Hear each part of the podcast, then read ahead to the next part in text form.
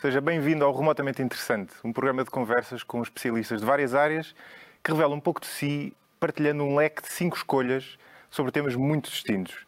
Todos os dias, pelas 19 horas e durante meia hora, estamos aqui à conversa com um convidado especial.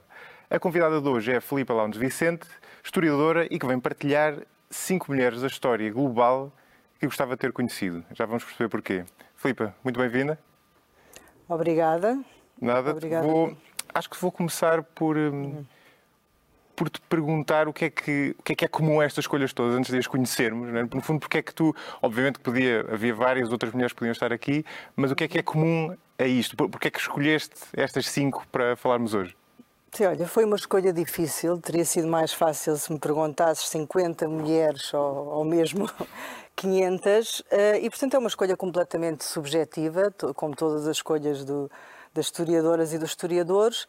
E eh, cada uma delas foi escolhida por uma razão, várias delas porque eu já trabalhei sobre elas e, portanto, são personagens históricas que eu conheço melhor. Outras não trabalhei tanto, mas gostaria de trabalhar, e portanto é uma eh, escolha aleatória de tantas outras que poderiam ter sido feitas. Mas todas elas têm um percurso especial, não é? Que vale a pena Sim, conhecer. Todas elas. Sim. Sim. Então vamos conhecer a, a primeira, ou seja, esta lista, é- normalmente falamos de um top, neste caso, como falamos de história, faz mais sentido ter uma lista cronológica e, portanto, vamos conhecer eh, aquela que corresponde a um período mais antigo, não é? que está mais longe de nós no tempo, que é Artemisia Gentileschi. Artemisia Gentileschi nasce em finais do século XVI e vive na primeira metade do século XVII.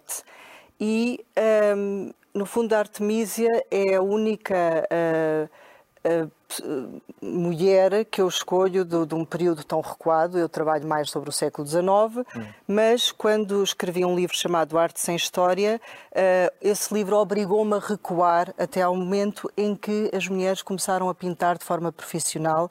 E, ahm, e isso acontece em Itália, sobretudo no século XVI. E, portanto, quando a Artemisia está a trabalhar como pintora, já há uma série de outras pintoras anteriores e ela conhece-as, sabe que elas existiram e sobretudo em Itália, porque Itália tem uma característica que faz com que nós saibamos muito mais sobre o que se passa em Itália neste período do que sobre o norte da Europa.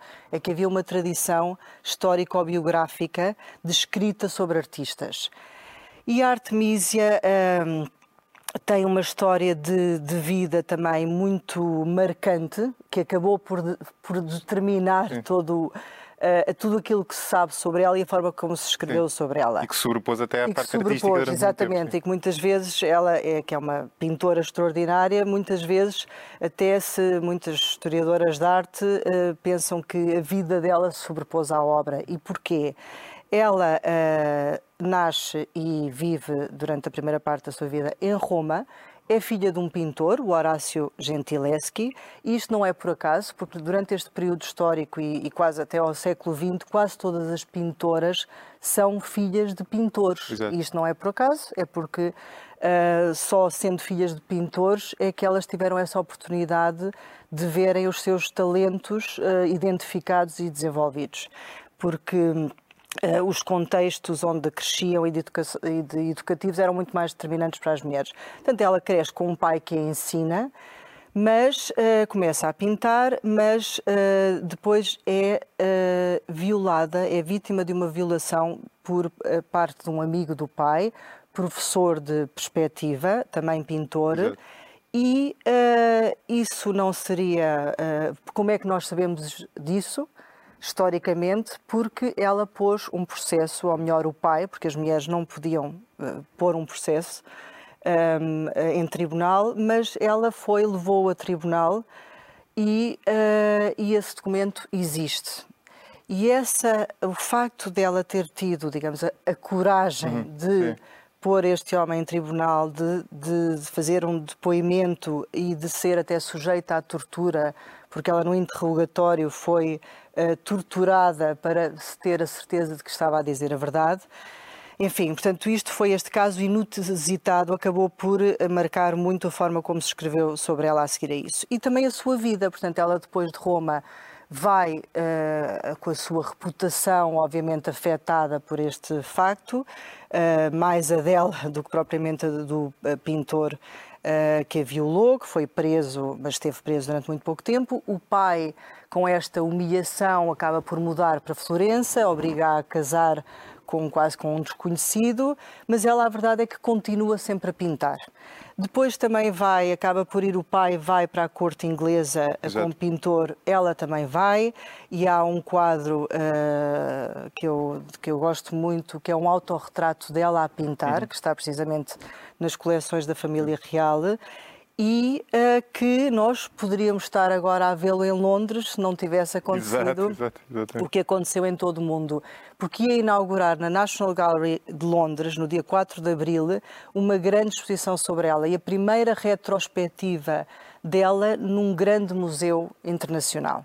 E isso também é muito significativo. Uhum. Uh, mas, claro, isso, como tantas outras coisas no mundo da cultura e em todo o resto de todas as outras esferas da vida, também foi adiado mas um, a Artemisia, uh, portanto, tem esta, este cruzamento entre vida e obra e e este facto da vida dela também é muito tentador ler a obra dela também como uma resposta a este acontecimento.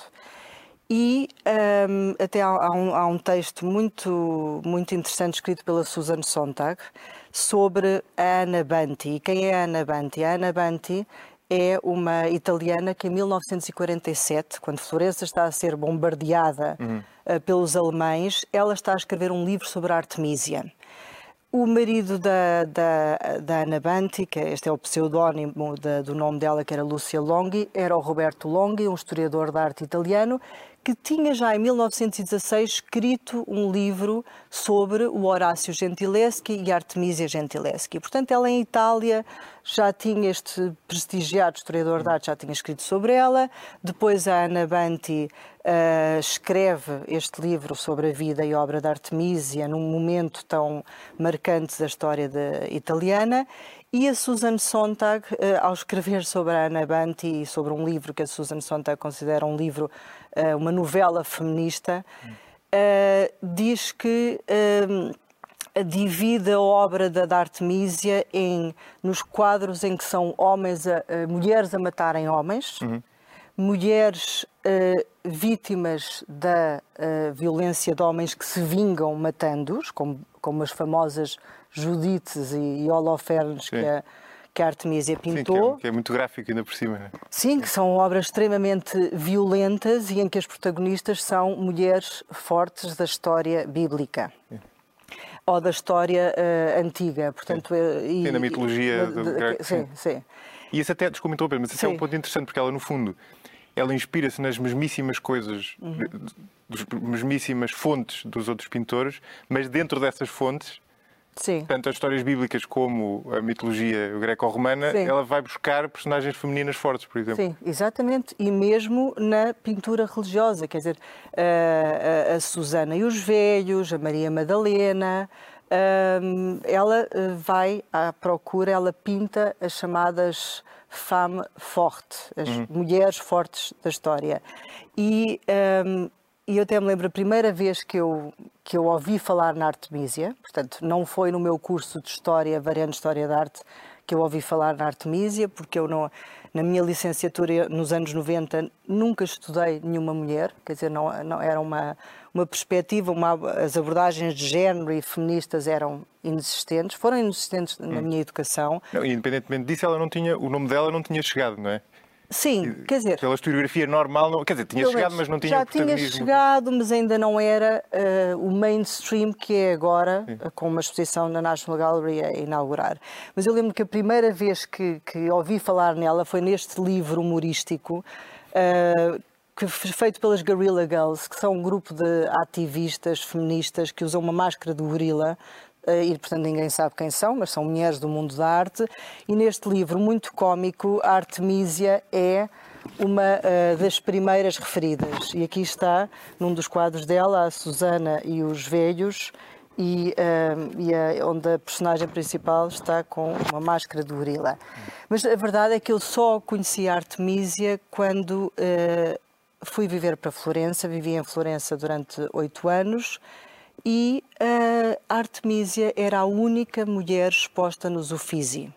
Portanto, não é? O Uffizi é um dos uhum. museus mais visitados no mundo, tanto que os, os, florentinos só em janeiro é que conseguem lá entrar.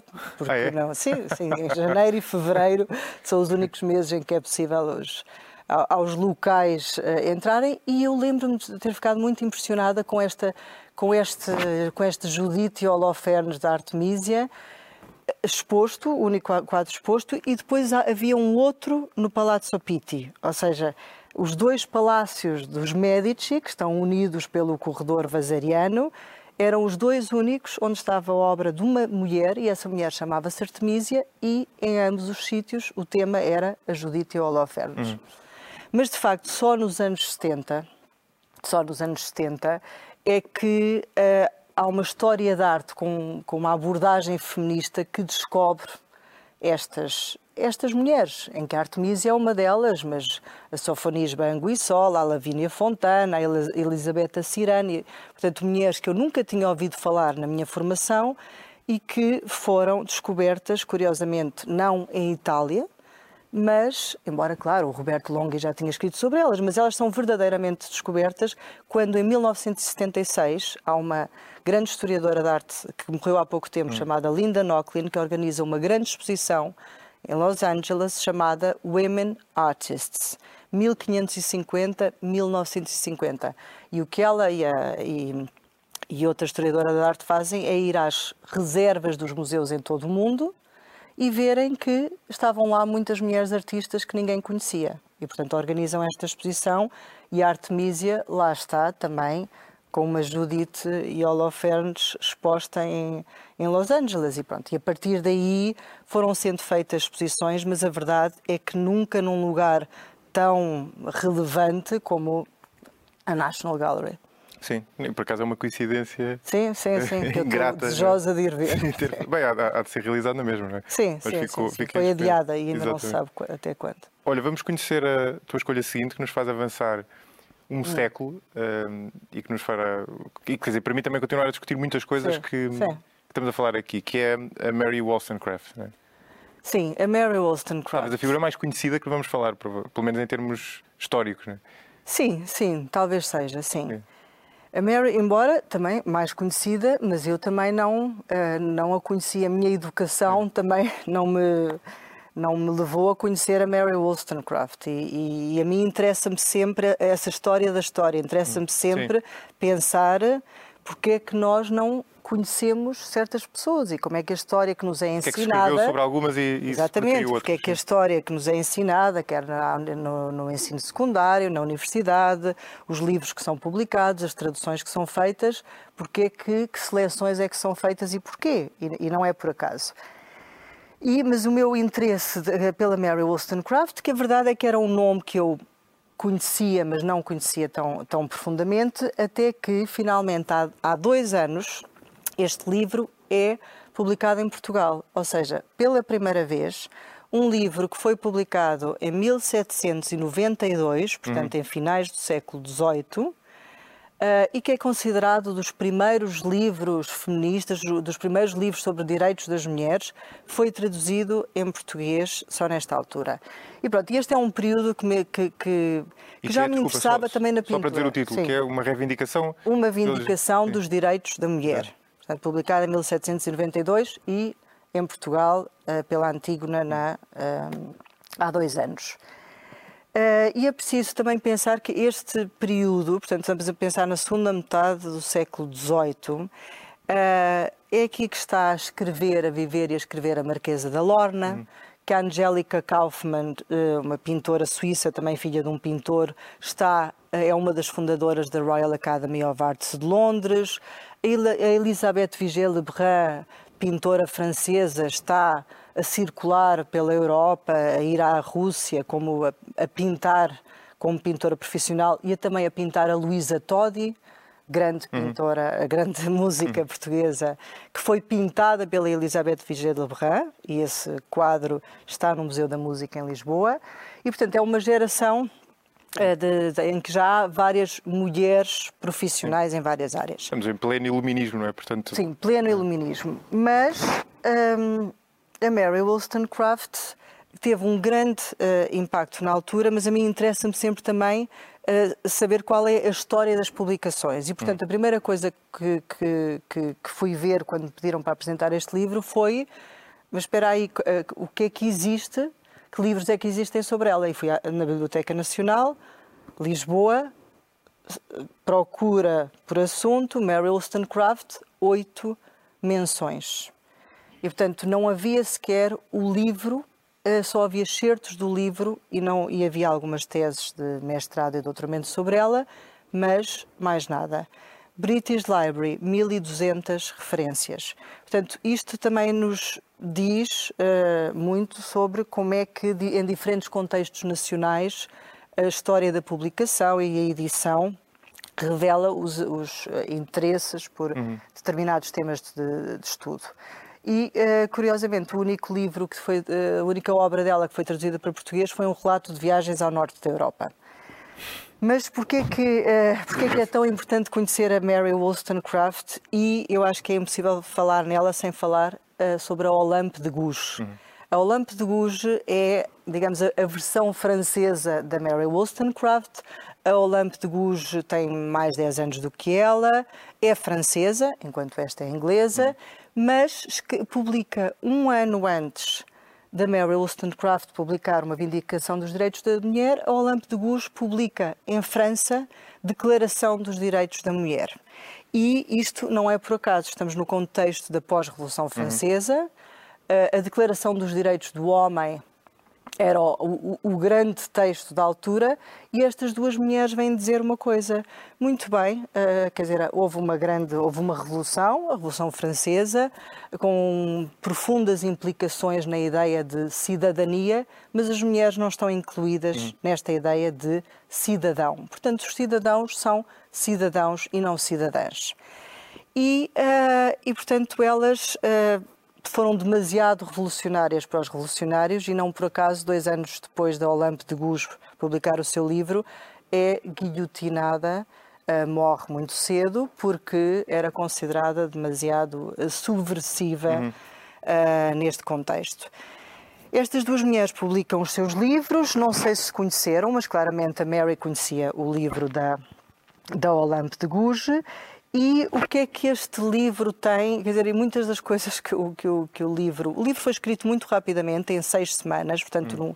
é um livro é, algo fragmentado, em que misturam reflexões sobre o passado com o presente, mas. É, as ideias dela eh, continuam a ser muito pertinentes para o nosso presente. Quer dizer, o que ela diz é uh, as mulheres são a desigualdade está de tal forma naturalizada, é de tal forma uh, banalizada que está aí o seu poder. E, portanto, é preciso questionar porque é que é assim. E curiosamente, umas, umas décadas depois, é o John Stuart Mill, uhum. no seu famoso texto de finais de século, de, em meados do século XIX, On the Subjection of Women, que também vem dizer a mesma coisa. Quer dizer, a desigualdade em relação às mulheres está de tal forma naturalizada e é esse o seu grande poder.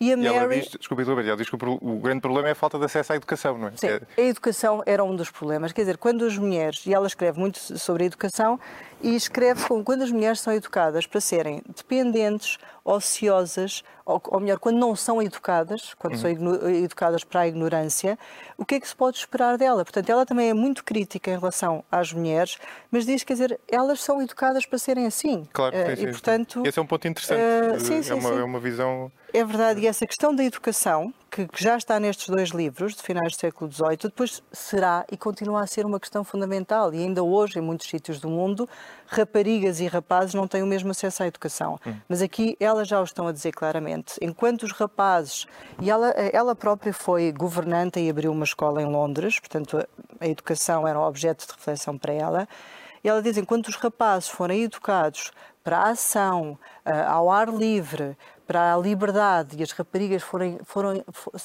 forem educadas, ela tem uma frase muito curiosa, para adornarem e brincarem com bonecas e para mais tarde se transformarem em bonecas, nada poderá mudar. E aqui, claro que ela está muito centrada num contexto, estas mulheres, claro, são muito eurocêntricas na sua visão do mundo, ela está aqui a pensar sobretudo em Inglaterra e França, Mas uh, é curioso porque também está a pensar nas mulheres mais privilegiadas, em que, uh, porque as mulheres de, de, de, meios sociais menos privilegiados trabalhavam, claro. claro sim. Portanto, Esse é, aliás, ideia... um paradoxo curioso, não é? Quer dizer, essa essa desigualdade existia menos, em certo sentido, nos meios mais desprivilegiados. Sim, sim, sim, sim, sim. Todos que trabalhar, no fundo. Sim. sim. Embora, claro, com, sempre com salários desiguais sim. em relação aos homens, mas também a questão aqui era a ideia do sustento económico hum. e do, do, do, direito. Ela diz coisas como as mulheres, porque é que as mulheres não podem ser médicas, gerir uma quinta, uma loja e serem independentes. Claro. É, no fundo, ela queria, queria isso para ela própria e, e mesmo ela própria terá sentido essa barreira muitas vezes ao longo da, da vida, que ainda por cima foi uma vida curta, não é? Sim, foi uma vida muito esse... curta, porque ela depois, quando regressa uh, a Londres, uh, tem numa das relações, ela teve uma vida afetiva e amorosa muito uh, intensa e isso acabou por se virar contra ela. Sim. Por, porque ela depois não, também não era muito bem quista entre as feministas do século XIX, não é? Portanto, ela Sim, mesmo a figura sim, dela sim, não foi, sim, não, não foi sempre consensual, mesmo entre as. Sim, porque há aqui é tal coisa, obra e biografia estão sempre cruzadas, não é? E quando ela uh, morre com 38 anos de parto, portanto, ela uh, e quem nasceu foi a Mary Shelley, também Exato. escritora e autora do, do Frankenstein, do famoso Frankenstein, mas quando ela morre de parto aos 38 anos, o marido dela, também escritor inglês, escreve um livro que paradoxalmente acaba por se virar contra ela, porque ele conta de, das suas histórias de, amorosas, da forma como ela uh, teve uma, um filho com um americano que conhecera em Paris sem estar casada. Portanto, e essa vida pouco convencional, do ponto de vista do, do, do seu percurso biográfico, depois fez com que fosse muito criticada e virou-se contra ela. Portanto, uh, retirou-lhe a legitimidade das suas ideias políticas, porque é um ela identifica-se como, como é? filósofa política. Sim. Também, Ou seja, a vida a sobrepor-se à, Isso é muito comum obra, nas narrativas de, de, mulheres, na historiografia sobre sim, mulheres. Sim. Olha, vamos conhecer a tua escolha seguinte, que nos faz sim. avançar Ai. mais um século, embora não, neste caso não saindo do mesmo país, uhum. e tem a particularidade de ser tua atriz-avó. Sim, sim. Eu hesitei se a escolhi ou não, porque a verdade é que eu nunca trabalhei sobre ela.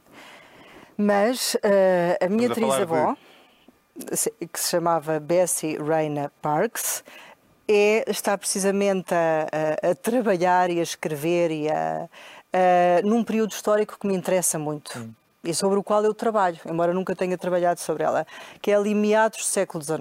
Hum. E eu gosto especialmente deste período porque é um período de, de grande ativismo uh, politizado. Uh, em muitas áreas é uma altura em que muitas mulheres em todo o mundo começam a, a, falar publicamente, a ocupar a esfera pública em relação aos direitos das mulheres, em que, por exemplo, nos Estados Unidos, a Sojourner Truth, uma mulher negra que fora escrava, uma mulher afro-americana, está também a ocupar a esfera pública uh, a favor dos direitos das mulheres e dos negros nos Estados Unidos.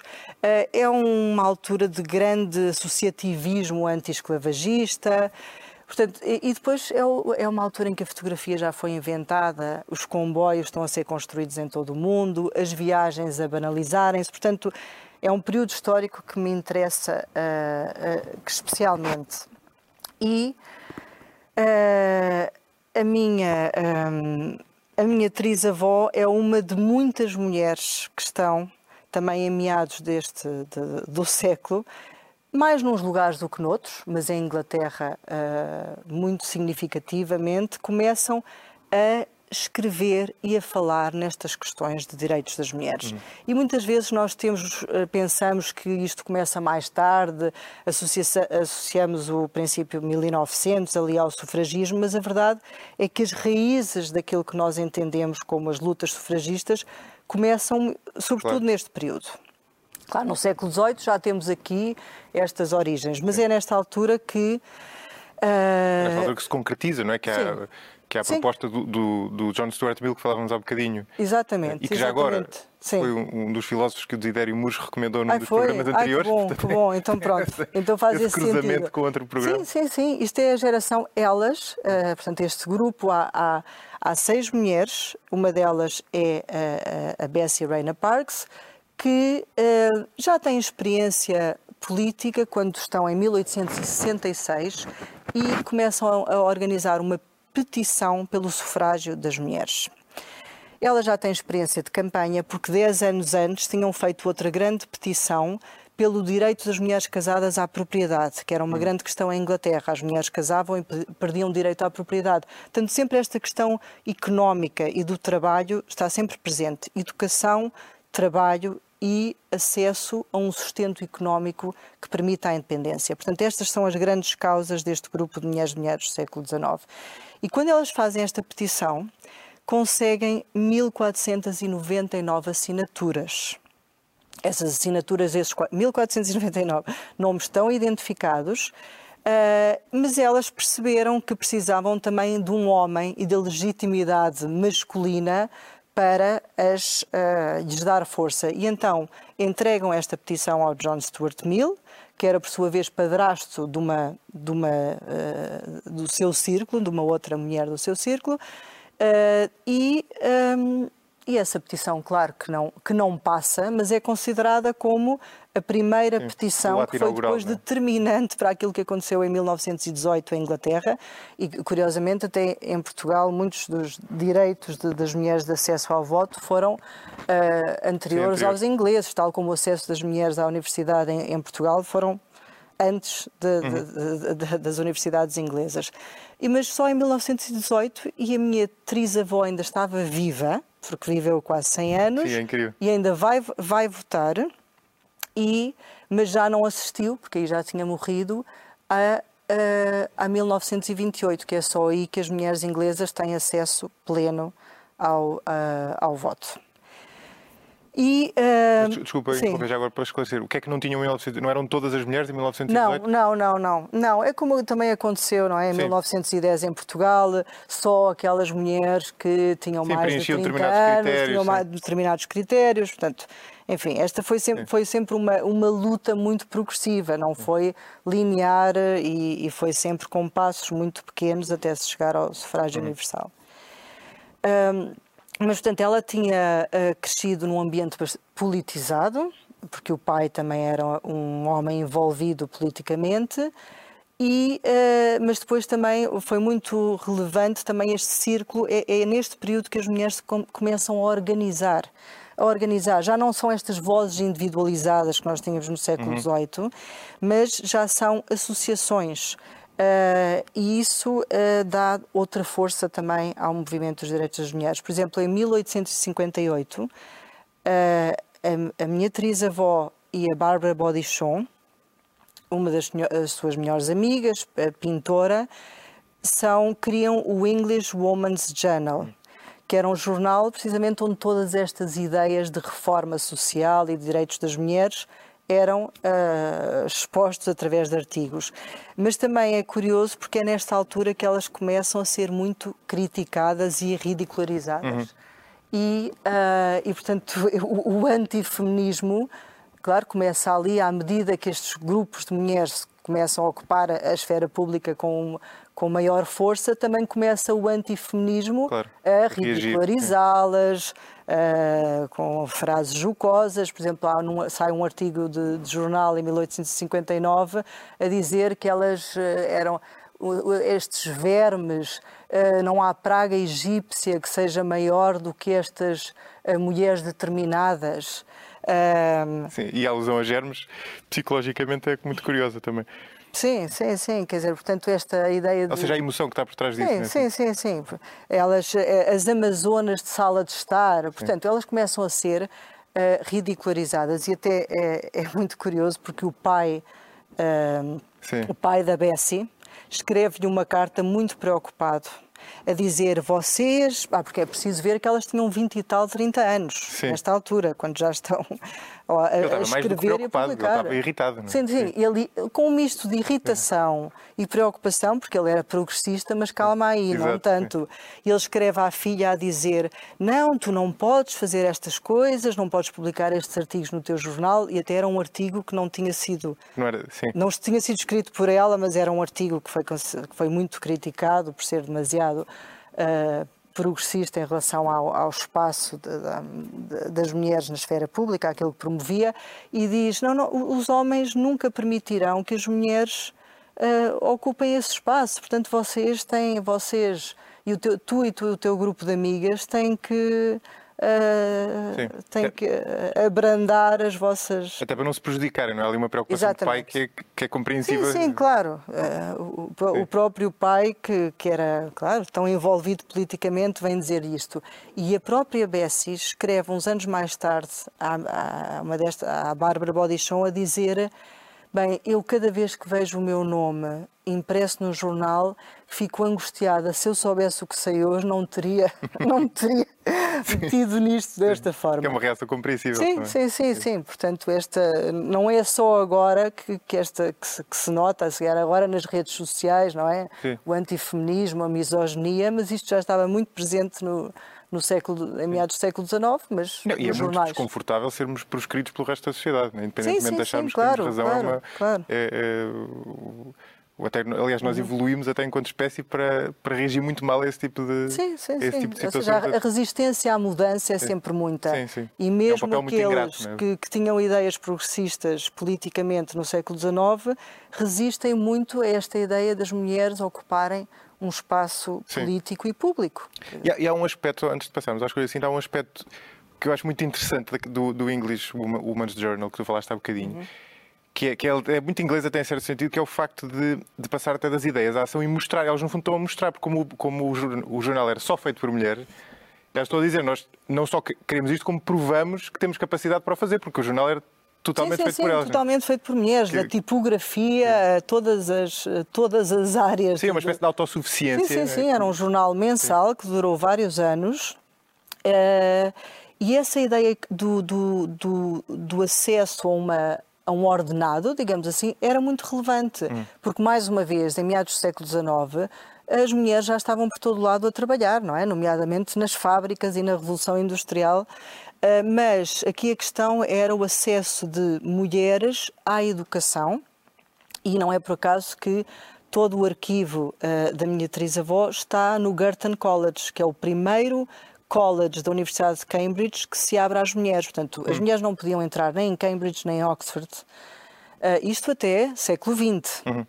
E, uh, e, portanto, este grupo de mulheres, da geração a seguir, uh, à da Bessie, cria este Girton College precisamente para que as mulheres pudessem uh, aceder à, à, universidade. E não é por acaso que, uh, entretanto, a minha uh, trisavó casa com um francês, tem dois filhos, casa com 38 anos, que também tem, tem filhos por volta dos 40, e estes dois filhos, o filho vai para a universidade, vai para Oxford, e a filha não vai, apesar de depois ter tornado escritora, escritora Sim. de ficção. Uh, não pode ir para a universidade, não é? Sim, sim. sim. Uhum.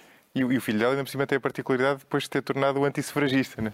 Exatamente. Mas, pode isso daria outra, Depois, não, não, mas é, não, mas também é, é, interessante. Eu própria devo dizer que não sabia, não sabia que, o, que este meu uh, tio bisavô, uh, uh, o Hilaire Belloc, que... Um escritor conhecido, de resto. Sim, um escritor conhecido, conservador, católico, mas eu não sabia que ele tinha sido ah, tão publicamente, porque ele foi ah, deputado, foi membro do Parlamento, em 1906, 1910, faz um discurso no Parlamento contra o sufrágio das mulheres. E depois até há uma carta da, da mãe dele ah, é? para ele. A demonsтрá-lo, é? Sim, com, sim, sim, sim, é uma carta, enfim, que, quer dizer, tendo a mãe que teve, sim. não foi influenciado nesse aspecto. Sim, sim, isso, é, sim, isso é muito curioso. Olha, vamos conhecer a, a tua escolha seguinte, uhum. bastante diferente, eh, mais contemporânea, mas que, eh, quer dizer, que nos leva para. Quer dizer, para outra zona do globo, pelo menos na origem. Depois, na verdade, ela, ela estudou em Londres, que é a Emelinda Cunha. Né? Sim, sim. É, que é uma pessoa que tu descobriste. Né? Neste caso, não estamos a falar de uma. Sim, sim, sim. Mas isto também me interessa escolher uma personagem pouco conhecida, uhum. porque eu acho que a história uh, deve ser feita de qualquer pessoa é uma personagem histórica. Uhum. E o que acontece é que uh, há personagens para as quais é, sobre as quais é mais fácil escrever ou falar porque há documentação. Uh, há, há, materiais claro. que nos permitem, documentação escrita ou não só, que nos permitem escrever sobre essas pessoas.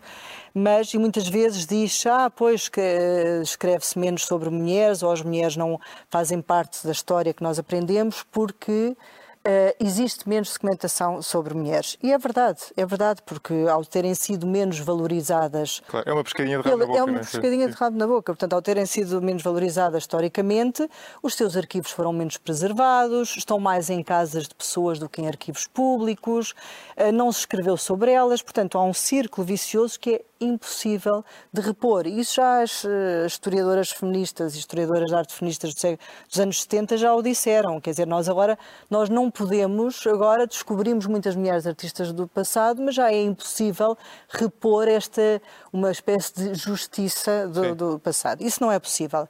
Mas a verdade é que mesmo assim existe muita documentação sobre mulheres nos arquivos públicos e privados à espera de ser trabalhada. E a Emeline da Cunha é um caso desses. E, uh, e embora este, no, este esta nossa conversa tenha o nome de global, a verdade é que as minhas escolhas são bastante eurocêntricas, uhum. tal como a minha educação também foi muito euro, nacional e, claro. e europeia. E, uh, mas eu há, há, há 20 e tal anos, depois de, de, de, de acabar a tese de doutoramento, comecei a interessar-me pela Índia.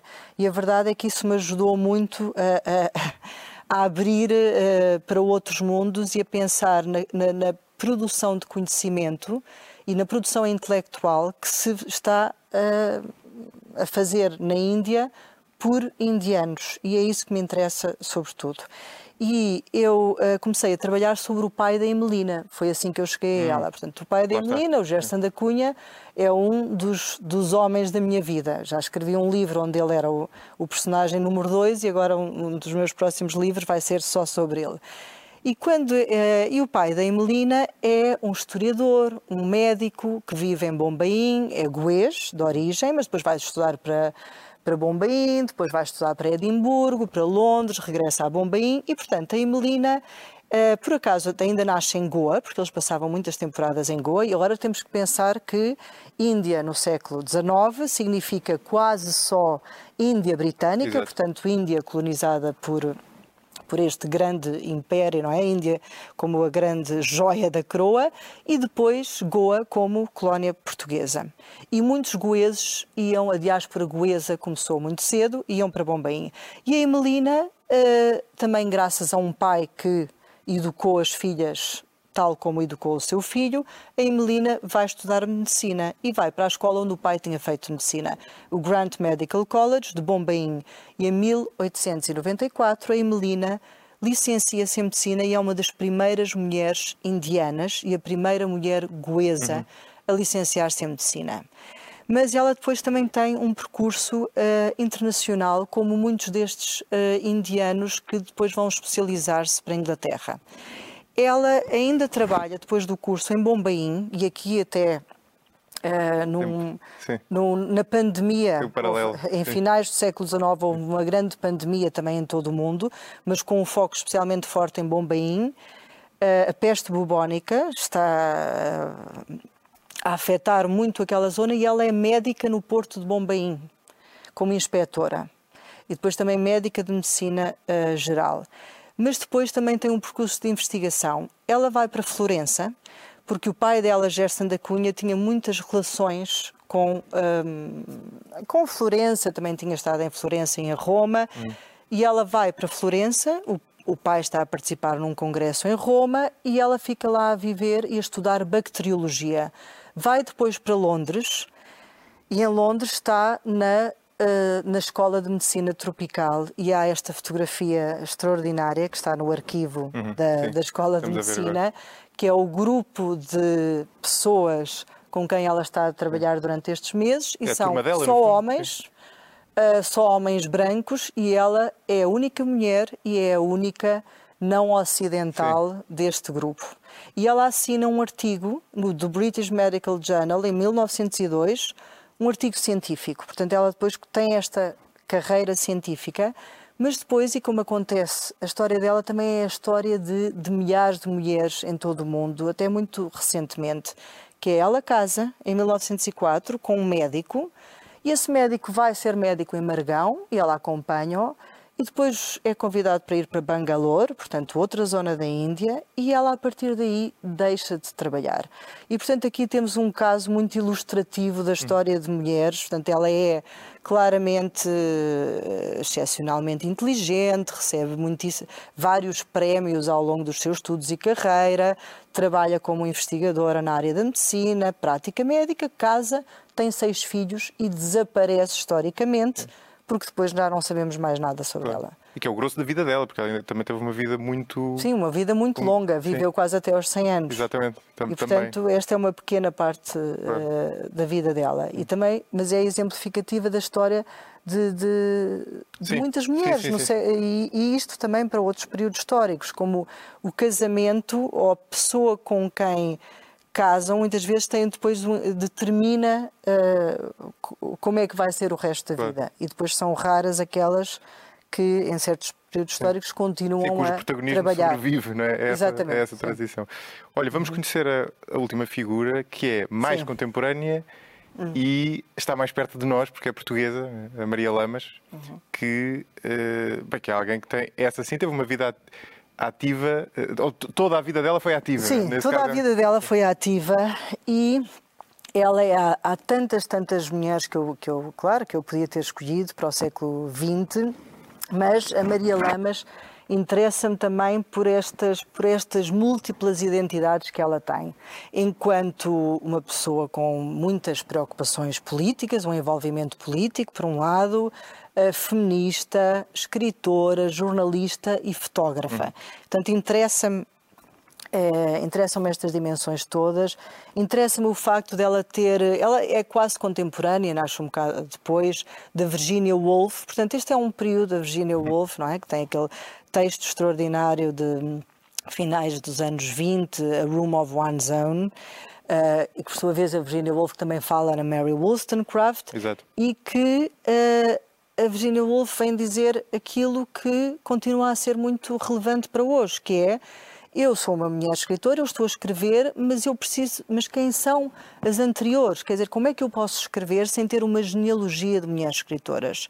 E porquê é que eu estou agora a falar da Virginia Woolf a, a propósito da Maria Lamas? Porque a Maria Lamas também teve várias iniciativas precisamente de ir à procura de mulheres portuguesas que tinham escrito, que, que tinham criado. E ela, em 1930, quando já tem dois filhos, já se tinha divorciado, veio convidada para ir dirigir o suplemento feminino uhum. do Jornal do Século. Chama-se Modas e Bordados. O, e nome, aqui, o próprio nome. Pronto, mas ela, ela claramente vem subverter o nome Modas e Bordados, portanto, o nome do o título do suplemento feminino diz muito. Uh, isso ainda acontece hoje em dia, não é? Vemos muitos mais homens na esfera, no, nos jornais e na esfera pública a falar sobre assuntos relevantes que interessam a todos e as mulheres muito mais relegadas para lugares que interessam às mulheres. E ela então, em 1930, uh, ah, claro, já está a levar para as modas e bordados assuntos feministas e temas sobre. Uh, os direitos das mulheres, mas está também a organizar uma exposição sobre obra de mulheres portuguesas, a obra artística, científica e literária. E depois, em 1947, quando ela já está a dirigir o Conselho Nacional das Mulheres Portuguesas, organiza uma exposição que, pelos vistos, foi muito polémica e problemática, porque o Estado Novo depois o governador de Lisboa foi encerrá-la, exposição de livros escritos por mulheres, organizado pelo Conselho Nacional das Mulheres Portuguesas, e este é o catálogo de 1947. Portanto, era uma exposição de livros de mulheres. Portanto, e, e aqui a relação com a Virginia Woolf, que também está a dizer coisas como, quer dizer, como é que nós podemos escrever sem ter um passado? Claro, por isso é que as questões de representatividade são tão importantes e por isso é que eu acredito muito como é, que é muito importante ter mulheres, como ter pessoas, homens e mulheres negros na esfera pública, porque nós, uh, para produzirmos, para criarmos, para escrevermos, eh, é importante que tenhamos exemplos em todas as áreas profissionais à nossa frente. Bem, mas isto para dizer que esta exposição é fechada. O Conselho Nacional de Mulheres Portuguesas é considerado um espaço político demasiado subversivo, de oposição ao Estado Novo. E logo e, a seguir a isto. era não, oposição ao Estado Novo. É considerado e com razão. uh, e não é por acaso que ela, logo a seguir a isto, uh, começa o seu fabuloso projeto de Mulheres do Meu País. Portanto, em 40, 1948, entre 1948 e 1950, a Maria Lamas começa a percorrer o país, Portugal, também incluindo Madeira e Açores, ela viaja para estes lugares, escreve sobre eles, portanto é um levantamento etnográfico, mas também fotográfico, e essa dimensão interessa-me muito. Uh, e ela, uh, no, ali no meio, ainda consegue ser presa, portanto, ela, ela, em 50 é presa pela primeira vez e depois será presa várias vezes Sim. Ao longo do Estado Novo, até depois até, até foi exilada politicamente. Mas este livro das mulheres do meu país, eu acho que é um livro absolutamente excepcional na forma como combina este, este, este esta reflexão sobre as mulheres portuguesas, claro, com uma abordagem política, social, uh, com a fotografia e a escrita. E isso uh, interessa muito porque é preciso pensar que é nesta altura que o Artur Pastor também está a publicar um livro sobre o Algarve, sobre a Nazaré. Uh, dez anos depois sai o Lisboa Triste e Alegre. Portanto, esta, esta reflexão sobre espaços, uhum. uh, cidades ou regiões, mas ela faz mais do que isso. Ela está a pensar no país e está a pensar nas, nas mulheres. E eu gostava muito de um dia ainda poder ver uma grande exposição sobre a Maria Lamas, fotógrafa. E fotógrafa com estas preocupações sociais e políticas. Claro, sim. Boa. Acho acho muito relevante, até porque ela faz, lá está, faz um levantamento de, de uma realidade que, que não se conhecia até, até sim, a época sim, e ela própria sim. vai desenvolvendo o gosto pela fotografia sim, e, sim, e, e, e, quer dizer, deixando de estar simplesmente a cobrir uma realidade com uma câmera à frente para começar a usar a câmera para, uhum. para retratar essa realidade de uma forma muito particular. Olha, foi uma viagem muito interessante esta. Uhum. Obrigado por teres por participado. Séculos. Por vários séculos, exato. E quer dizer, e mais, mais figuras haveria. E obrigado a si por ter assistido remotamente Obrigada. e de forma interessada a este remotamente interessante. Estamos de volta já amanhã com o escritor e editor Francisco Zé Viegas, que vem partilhar connosco um desabafo. Cinco palavras da língua portuguesa com que anda a embirrar. Não percam.